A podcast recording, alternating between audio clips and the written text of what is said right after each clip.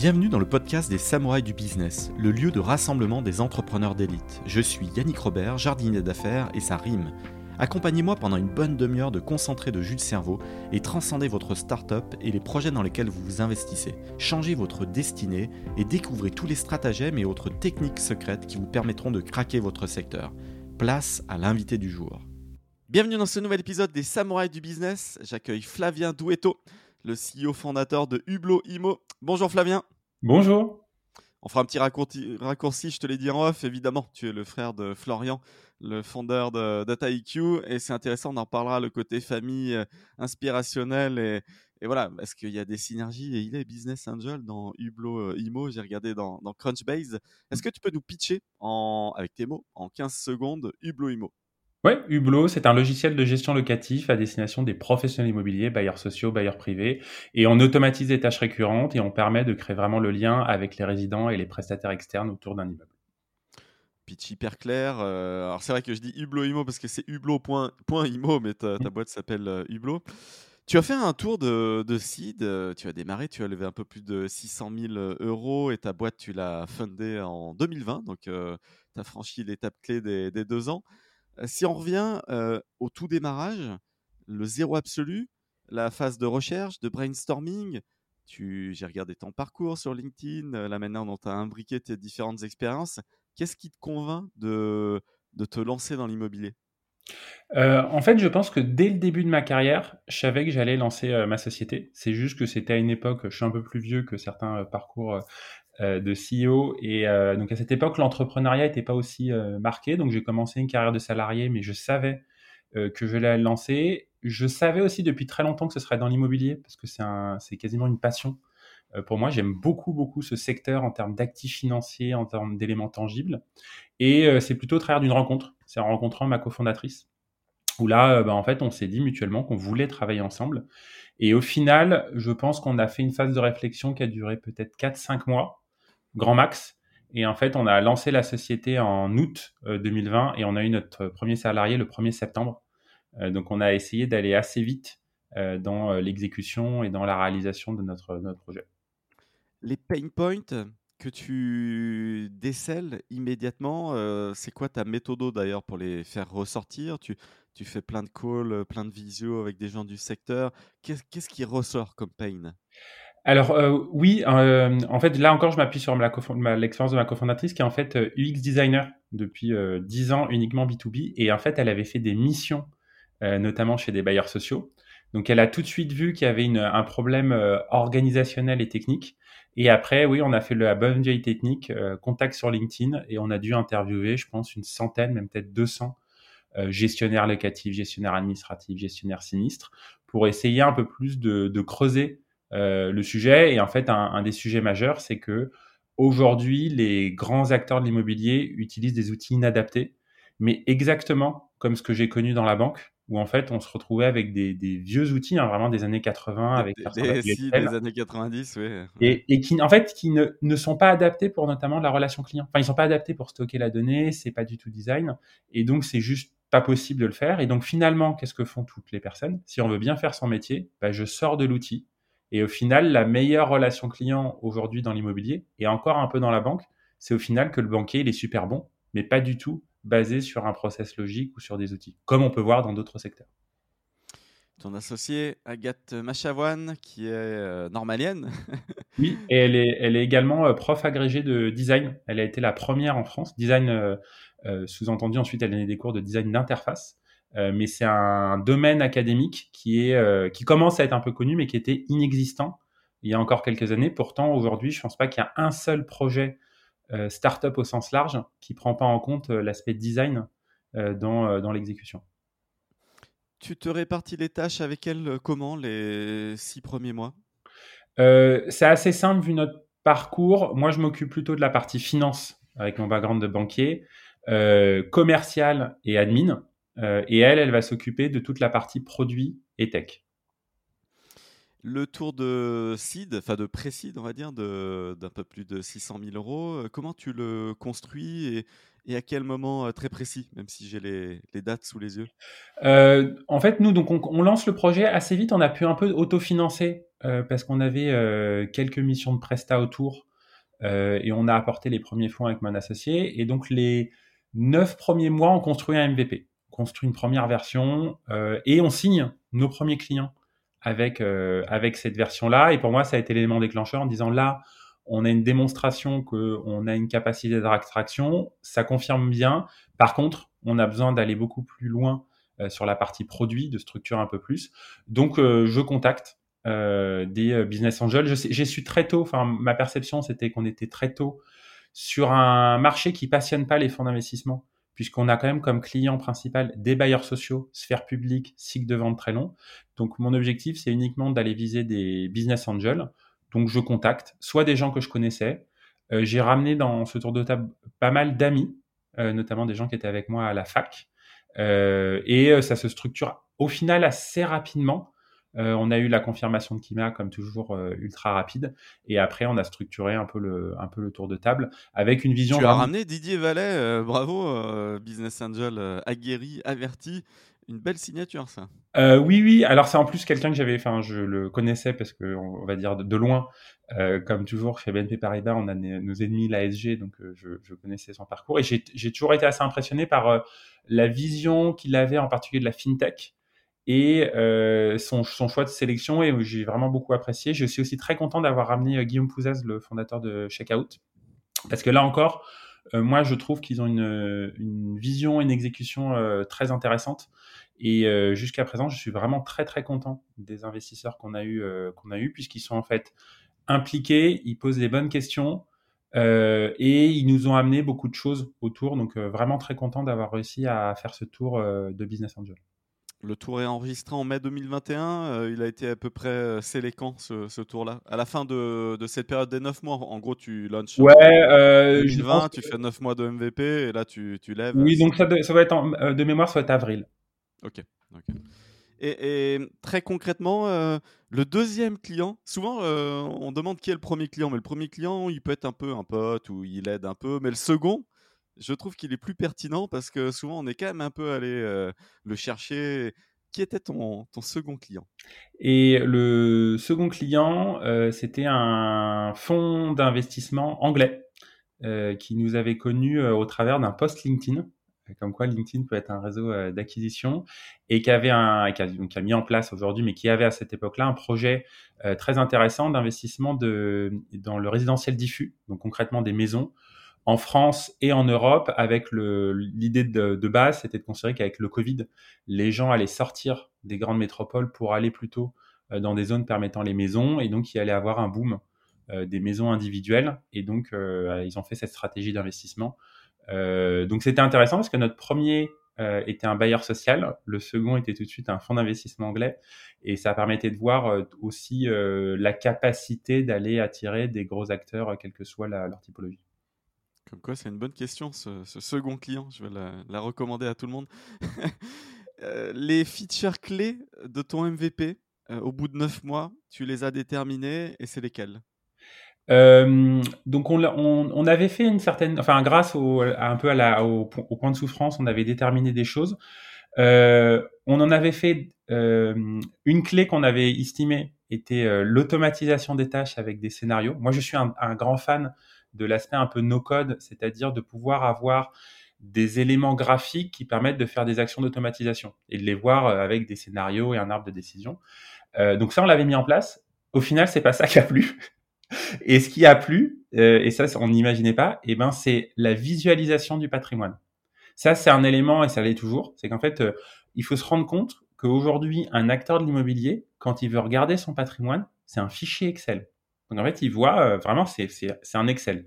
Nous ce qu'on a fait c'est qu'on a transcrit ça dans une carte, donc une sorte de Google Maps, et avec des filtres. Et en fait, le fait d'avoir quelque chose où on rend tangible, on peut naviguer, on peut voir ça, ça, ça a été un des, éléments assez clés. Et deuxièmement, c'est vraiment l'aspect UX, c'est-à-dire le côté très intuitif. Donc ça se décrit dans une fonctionnalité un peu dans la navigation, mais c'est le second élément, c'est-à-dire qu'une personne, quand elle voit la plateforme, elle sait immédiatement où aller chercher l'information et comment. Et ça, ça, ça c'est vraiment toujours les, les, euh, les, deux éléments clés.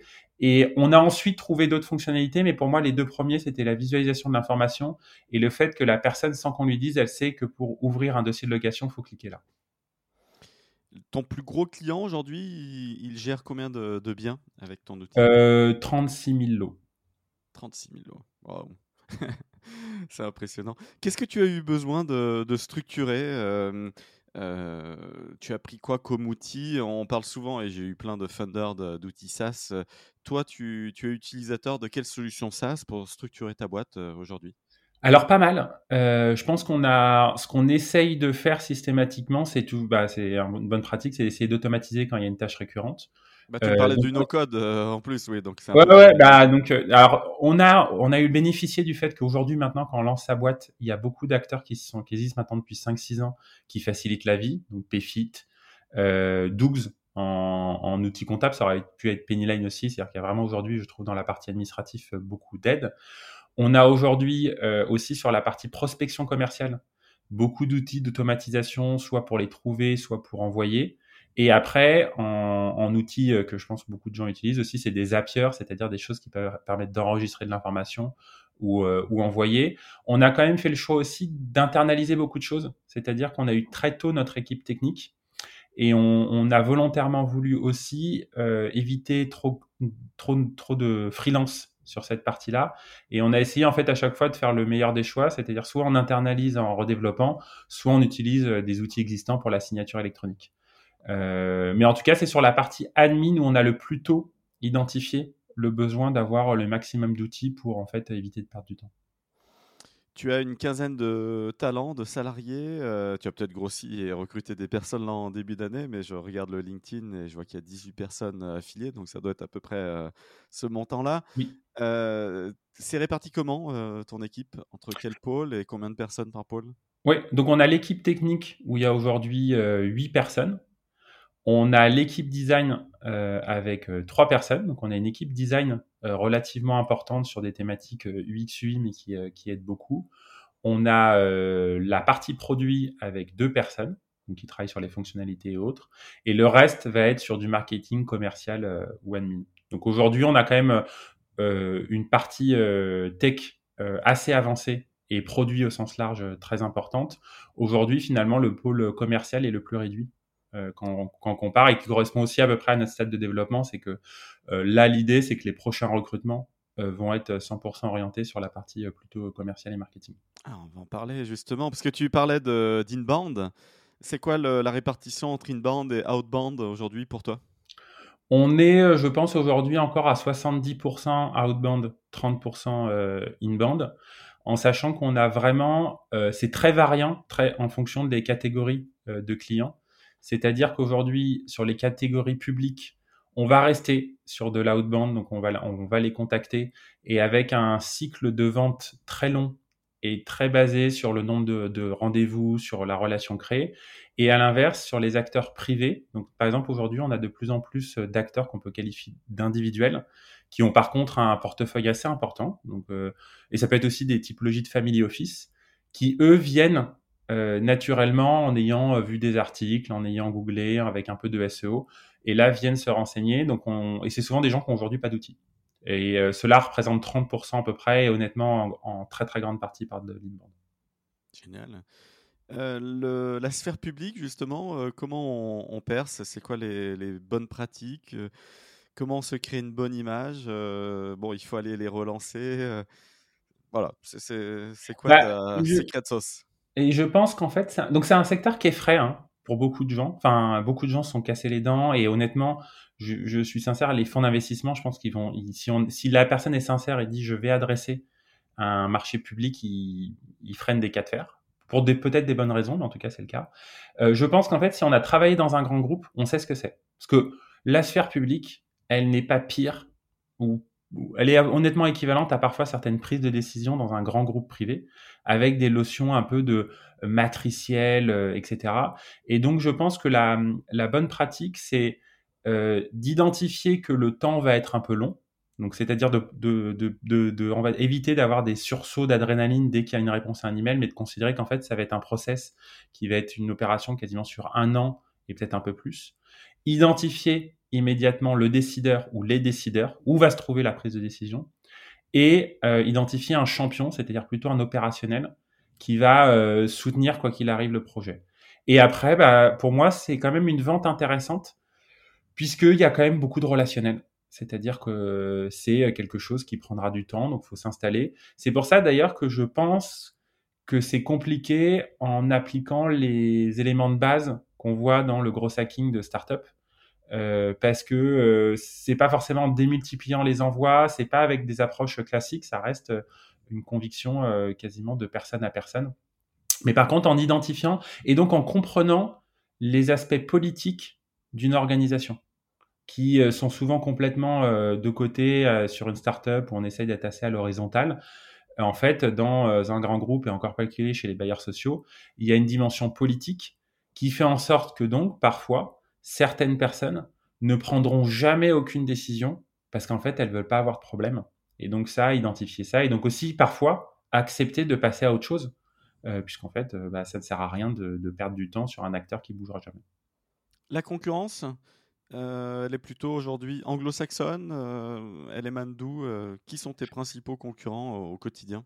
Oui, donc on va avoir en fonction de la cible des concurrents différents. Chez les bailleurs sociaux, il y a un duopole qui existe, il faut l'avoir en tête, qui sont en fait deux éditeurs de logiciels qui ont, je pense, 98% du marché, qui sont en fait Sopra, avec leur suite logicielle. Donc Sopra Steria, c'est un grand groupe coté euh, euh, plusieurs, euh, plusieurs dizaines de milliers de salariés, avec une grande activité dans la banque, mais également une partie de leur activité dans, dans, dans l'immobilier, et un groupe qui s'appelle Aeron, qui est lui un groupe européen, présent en plus particulièrement en Allemagne d'ailleurs, mais qui a une branche en, France.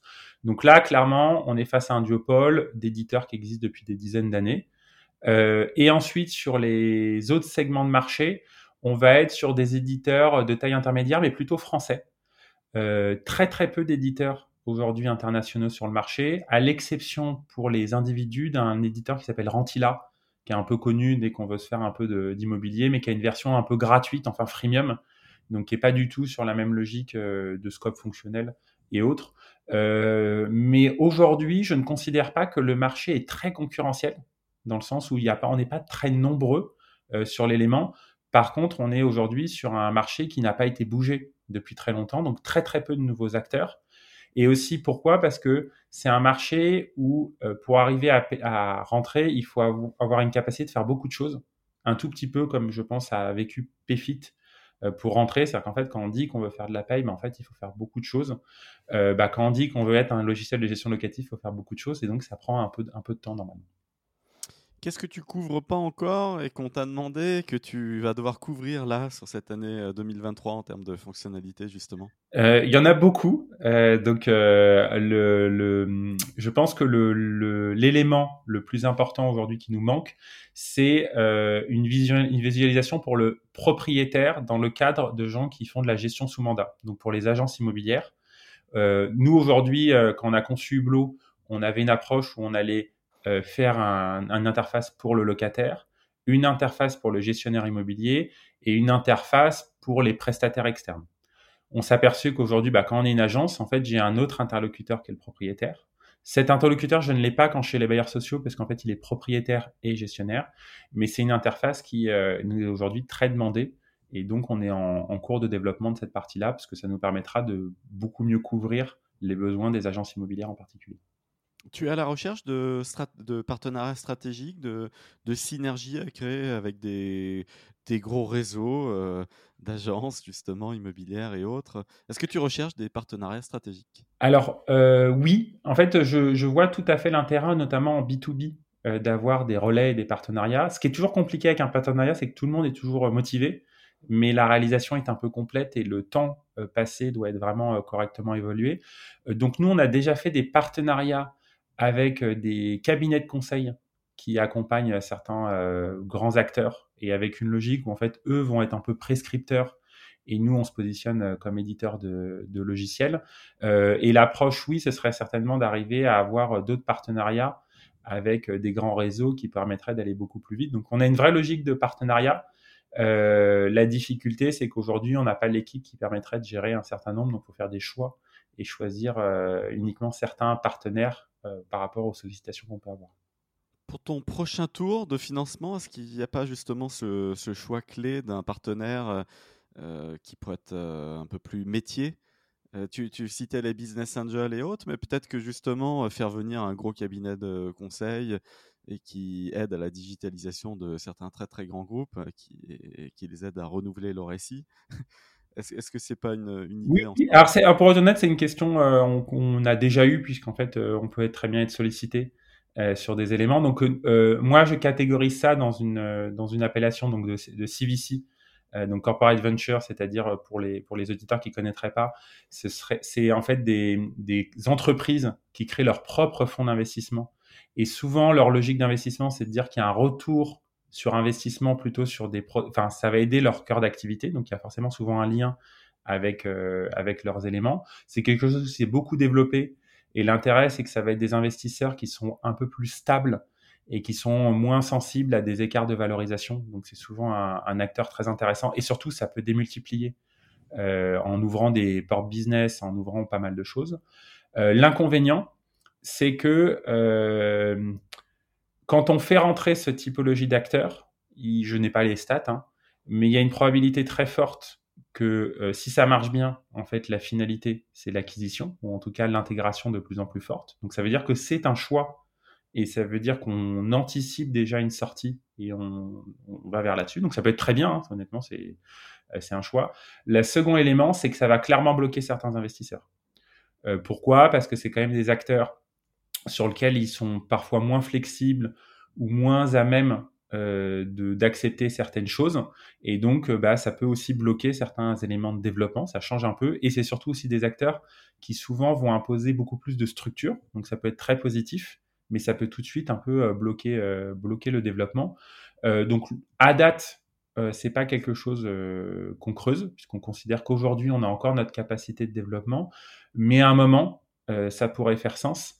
En particulier quand on parle de nos clients euh, grands comptes, où on s'aperçoit que, au final, euh, quand ils voient un nouvel acteur, c'est une startup, toujours un doute sur les reins solides, toujours un doute sur la capacité d'exécution, et au final, faire rentrer un acteur reconnu euh, du secteur, bah, c'est un moyen de confirmer que la solution est solide et que ça va bien fonctionner. Et oui, chacun doit faire mener ses due diligence. Sopra Steria, c'est 4 milliards de chiffre d'affaires.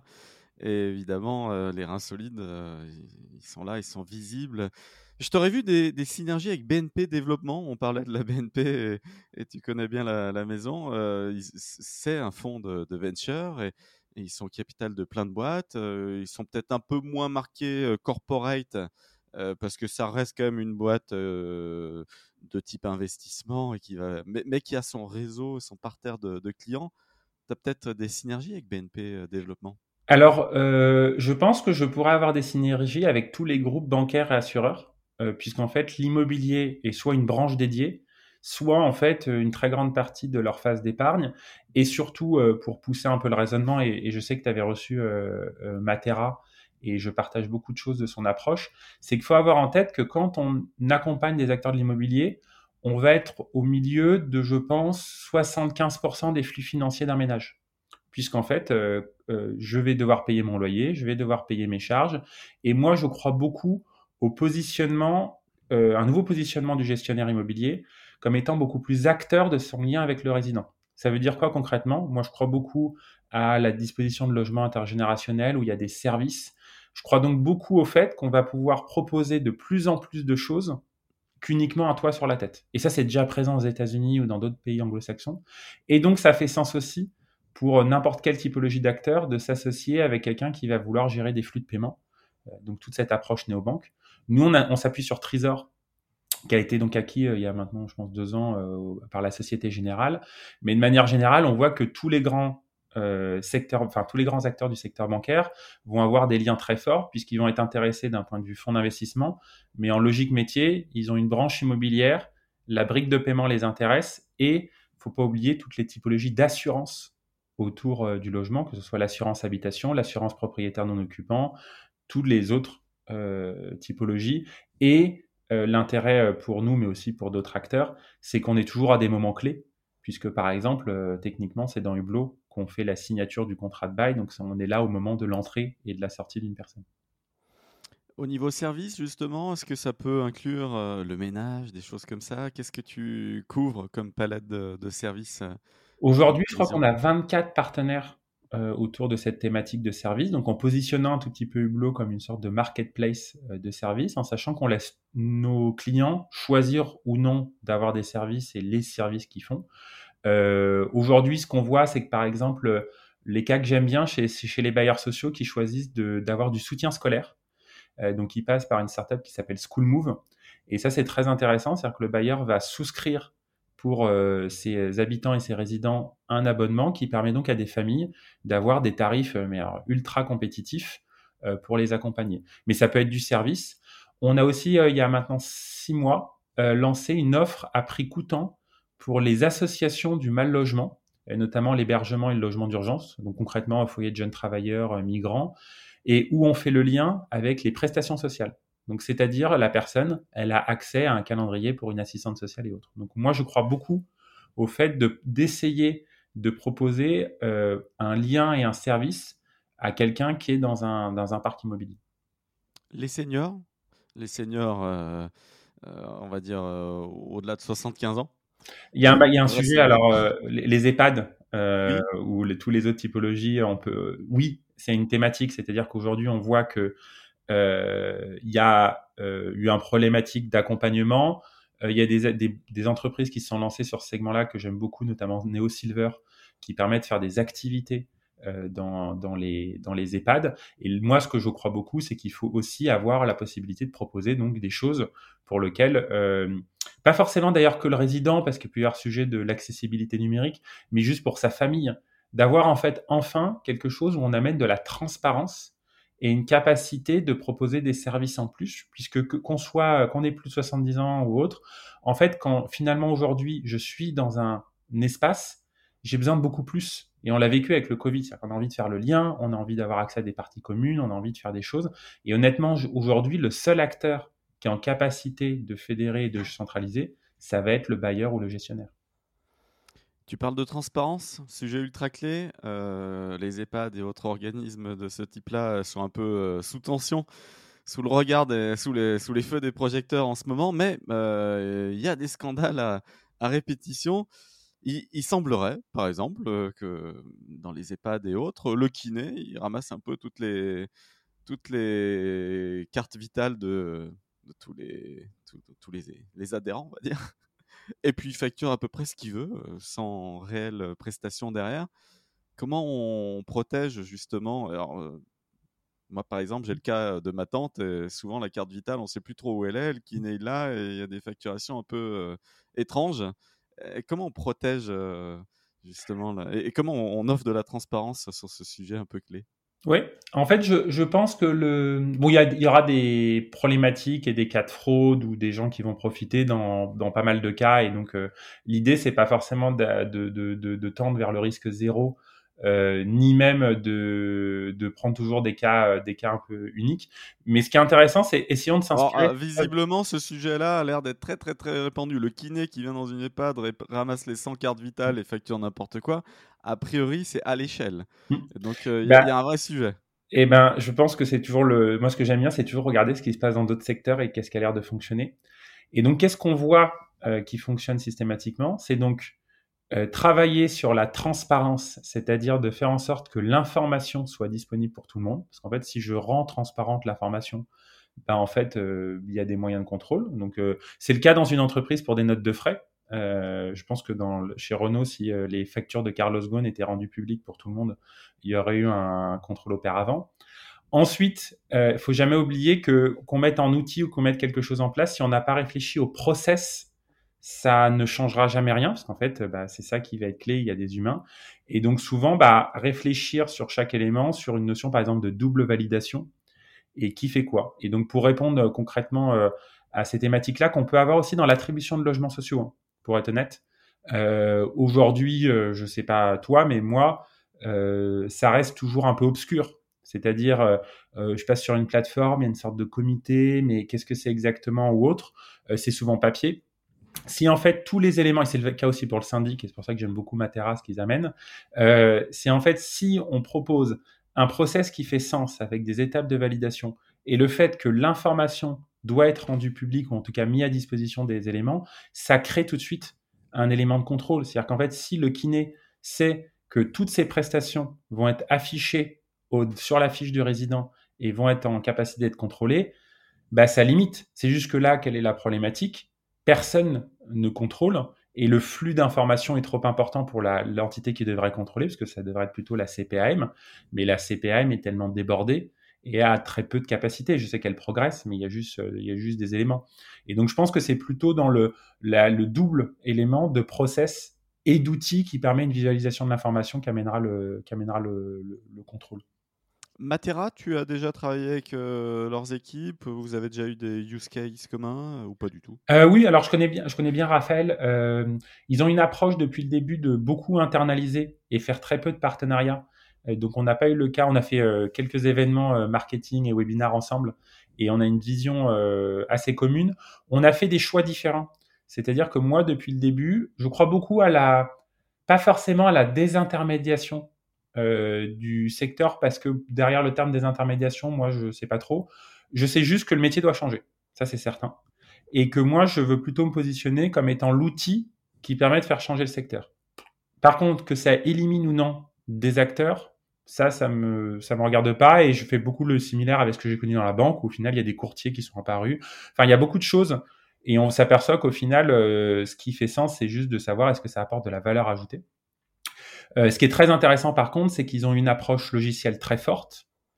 Euh, et j'ai trouvé qu'ils euh, se positionnaient sur vraiment des points de souffrance existants. Après, ce qu'on s'aperçoit, c'est que bah, y a de la place un peu pour tout. que les Bellman, qui s'étaient positionnés comme un syndic en tant que tel, par opposition à ce que faisait Matera, là se repositionnent plutôt sur comme un éditeur de logiciels. Alors que Matera continue d'avoir cette approche de syndic coopératif, c'est-à-dire qu'il n'y a pas de personne euh, qui, est professionnelle pour gérer. Euh, Matera, j'ai hum, échangé rapidement, ils, sont, ils se positionnent aussi maintenant sur la gestion locative, euh, parce qu'ils voient également ce point de souffrance. Donc moi, je, je dis souvent que euh, tant mieux qu'il y ait beaucoup d'acteurs qui amènent cette même vision, c'est-à-dire de dire c'est juste pas possible de pas avoir de la transparence et c'est juste pas possible d'avoir des trucs répétitifs qui n'ont pas de sens. Et je pense que le marché est immense et qu'il y a un grand besoin de le faire évoluer pour euh, mettre en place ce que j'appelle toujours, moi, une vraie notion de relation client. C'est-à-dire d'imposer euh, à tous les acteurs de l'immobilier que, euh, en fait, il y a derrière beaucoup de clients et que donc d'être réactif, d'apporter de la valeur ajoutée devient essentiel.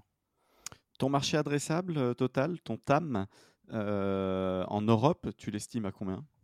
On l'estime aux alentours de 15 milliards à peu près. Joli. Euh, et c'est euh, sans prendre en compte euh, éventuellement, comme j'ai mentionné, la partie service qui peut être assez importante, toute la partie service à la personne. C'est un assez gros marché avec ce qui est intéressant sur les éditeurs présents, une marge opérationnelle très importante. Sur, sur certains pans, hein, je retrouve, il me semble, les éléments qu'on avait pu voir sur la téléphonie mobile ou autre, c'est-à-dire 3-4 acteurs qui ont une énorme part de marché et euh, qui ont une marge très importante et avec pourtant un service qui est, euh, on va dire, de base. L'internationalisation, tu as déjà des clients euh, qui ont des profils anglo-saxons et autres. Comment tu vas t'y prendre? Donc oui, on a déjà les éléments. comment on va s'y prendre? On va s'y prendre de, on va dire, trois manières différentes. Premier élément, on s'est déjà préparé d'un point de vue technologique, c'est-à-dire de prévoir la déclinaison en langage euh, en différentes langues de la, de la plateforme. Donc ça, c'est un des premiers éléments. Et, et parfois, c'est c'est pas tout à fait pensé dès le début et ça, c'est un gros frein. Deuxièmement, tu gérer euh, tous les sujets de TVA à l'international avec Dougs euh, sans aucun souci, ça je le sais. Un petit bonjour à Patrick et, Florent, les, les funders. ouais, bah, ça c'est oui, ça c'est. C'est un sujet. Deux, on a déjà, on va dire, travaillé sur plusieurs pays pour identifier les adaptations à faire à partir, à partir de parcours utilisateurs. Pour être sincère, c'est assez proche. En fait, on s'aperçoit que le point de souffrance est partagé et que les éléments sont, sont assez similaires. par contre, il y a des sujets de logique, de facturation et d'éléments un peu, un peu différents. Et troisième élément, en fait, ça va être de basé sur des relais, c'est-à-dire des partenaires. Donc aujourd'hui, on a déjà des cabinets de conseil sur lesquels on travaille sur des dossiers en Europe, puisqu'en fait, en première étape, on, a, on n'ouvrira pas directement un bureau dans les différents pays. Donc, on sera plutôt dans une logique de vente à distance, mais ce qui veut dire aussi donc s'appuyer sur des gens qui, euh, entre guillemets, feraient le rôle d'intégrateur de la solution, mais en tout cas, à minima, fera l'accompagnement. Euh, Alors, ce qui est bien, c'est que si tu travailles avec les gros gros cabinets, euh, ils ont une structure, une antenne parisienne et française de manière générale, et passer sur l'antenne italienne ou autre, finalement, ils vont te faire l'intro, peut-être même eux-mêmes, faciliter les choses. Et, et ouais, c'est idéal ça comme partenaire. Oui, alors moi je, moi, je suis un, très grand fan des ventes B2B et gros B2B. Alors c'est peut-être ce que je suis euh, sadomaso et que euh, j'aime souffrir, mais malgré le fait que c'est des cycles de vente longues, je trouve ça très intéressant d'un point de vue bah, capacité de développement. Et pour être honnête, quand on regarde, si on met de côté euh, les, grands acteurs Airbnb, Uber que tout le monde connaît, si on regarde concrètement dans le logiciel SaaS, qui sont les acteurs qui ont passé une énorme volumétrie? Je pense, je vais me tromper, hein, mais je dirais que, en tout cas, la très grande majorité, c'est du B2B. Pourquoi? Parce qu'en fait, c'est quasiment la seule capacité où, à la fin, je peux continuer à acquérir des clients sans devoir payer des centaines de milliers d'euros de pub ou de marketing ou d'essayer de faire du AdWords en dehors de ma, cible. Et ça, moi, je sais que je suis plus à l'aise avec une vente sur cette typologie-là, avec euh, les efforts qu'il faut faire, que de me positionner euh, sur un, marché euh, B2C. Ou à la fin, ma perception, c'est que très rapidement, on se retrouve sur des enjeux marketing, alors que je trouve qu'en B2B, en particulier gros, on va être plutôt sur des enjeux politiques et euh, intellectuellement euh, un peu plus, je vais dire complexe. En tout cas, on va devoir se positionner, enfin comprendre le process du client pour essayer de lui apporter de la valeur. Et ça, moi, j'aime bien quand il y a une notion qui mélange du logiciel et je pense de la prestation. C'est ça qui sera plus fort euh, côté produit avec euh, euh, la seconde vision que, que, d'adresser le B2C. Et ça, mais en tout cas, c'est les gens. Enfin, moi, je sais que je, on peut faire des très belles choses dans le B2C, mais je sais que moi, naturellement, c'est quelque chose qui ne me m'a jamais totalement attiré et je sais que je vais être mauvais sur capacité à générer une communauté ou à faire du marketing complètement B2C. On enregistre via Zencaster et les auditeurs euh, ne, ne, peuvent pas le voir, mais tu as un rhinocéros euh, derrière toi euh, sur ton mur. Info. Info, évidemment. tu... Ta part de rhinocéros chez toi en tant qu'entrepreneur, c'est quoi? Le rhinocéros, quand même, quand il attaque, il plaisante pas. Très, très agressif, hein, un rhino. Hein, Donc, tu vois, un peu rentre dedans, toi. Alors, pour, je ouvrir des portes, c'est bien d'être un rhino. Euh, oui, alors je pense que euh, peut-être pour tous les auditeurs qui, en fait, essayent toujours de se dire euh, qu'est-ce que c'est que l'entrepreneuriat et un peu les éléments. Je pense que ce qu'il faut avoir en tête, c'est que l'entrepreneuriat, clairement, on, le sait assez rapidement si c'est fait pour soi ou non, et c'est, ça peut être une source d'épanouissement, mais juste délirante. Par contre, ce qui est très intéressant dans l'entrepreneuriat, c'est que je pense que tous les entrepreneurs qui ont réussi, et qui sont donc encore là, euh, en fait, ont une capacité de résilience très forte. Et quand on dit terme résilience, qu'est-ce que ça veut dire pour que les auditeurs aient en tête? C'est qu'en fait, il y a une charge mentale qui varie dans la journée de manière délirante. Quand moi j'étais salarié, pour être honnête, souvent, euh, parfois je faisais des gros horaires, mais le week-end ou le soir, la plupart du temps, j'étais tranquille. Là, ce qu'il faut avoir en tête quand on est entrepreneur, c'est qu'au sein de la même journée, on peut être dans des périodes d'euphorie. J'ai signé un gros client, quelqu'un me fait un retour, euh, quelqu'un, j'ai un nouveau collaborateur, et dans la même journée, on peut avoir trois démissions, trois clients qui partent, un contrôle fiscal. Et ça, en fait, on doit continuer le lendemain matin de se dire, j'y vais avec la même motivation parce que derrière, j'ai une équipe. Et ça, en fait, d'arriver à, gérer ça, souvent, ça fait en sorte que oui, il y a un côté un peu rhinocéros. Enfin, euh, faut avoir la peau dure euh, pour réussir. Les gens l'externalisent ou pas forcément, mais ce qu'il faut avoir en tête, c'est que je pense que tous les entrepreneurs aujourd'hui qui ont réussi, ils sont passés à travers là. Donc souvent, on raconte les, les success stories de manière euh, très importante avec les différentes levées de fonds. Mais en fait, toutes les grandes levées de fonds, ils ont pris 90% de portes dans la tête avec des gens qui ont dit votre projet a pas de sens, l'exécution a pas d'éléments.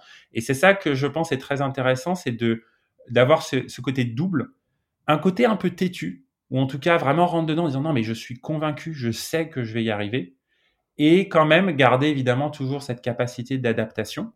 Mais c'est vrai que je pense que c'est quand même compliqué de réussir dans l'entrepreneuriat si on ne dit pas qu'on va foncer. Pourquoi? Parce qu'on peut avoir la meilleure idée du monde. Si en fait on n'est pas en capacité de l'exécuter, bah en fait ça ne marchera jamais. Donc il y a un côté, il faut pas se poser la question, faut pas commencer à, à dire que c'est impossible, faut juste réaliser la chose. On n'ira pas demander à ton rhino derrière toi s'il est têtu ou pas, un coup de corne et, et on est. Ah, il. Tes étapes absolument clés que tu dois pas rater en 2023, euh, très précisément, si tu les résumes à trois piliers, c'est quoi? Euh, Premièrement, on doit continuer euh, l'acquisition commerciale et notamment des grands clients. Donc, on a identifié trois clients, trois prospects qu'on veut signer de manière, manière sûre. deuxièmement, on doit vraiment améliorer euh, notre plateforme, donc on s'est mis des critères notamment de qualité, nombre de bugs, disponibilité euh, de, manière, de manière indispensable.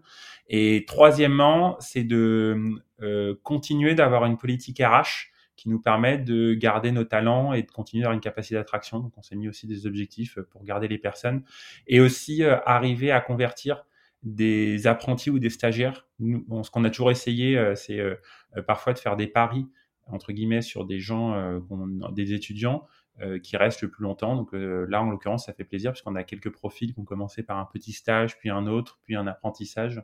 Et l'idée, c'est de les accompagner pour qu'ils arrivent en CDI avec nous et en ayant euh, toute l'expérience et en ayant progressé avec nous.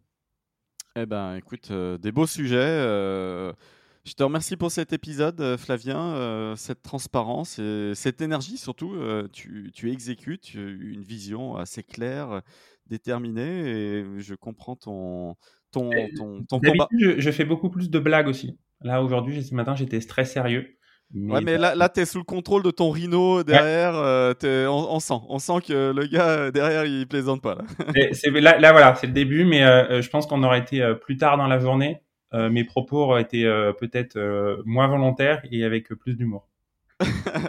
bah écoute, en tout cas, tu as fait un bel épisode et je t'envoie plein de bonnes euh, ondes positives et tu, tu es sur un, sujet très deep market. Donc, euh, je suis absolument persuadé que tu feras une, très grosse boîte. À bientôt, Flavien. Bah, merci beaucoup. À bientôt.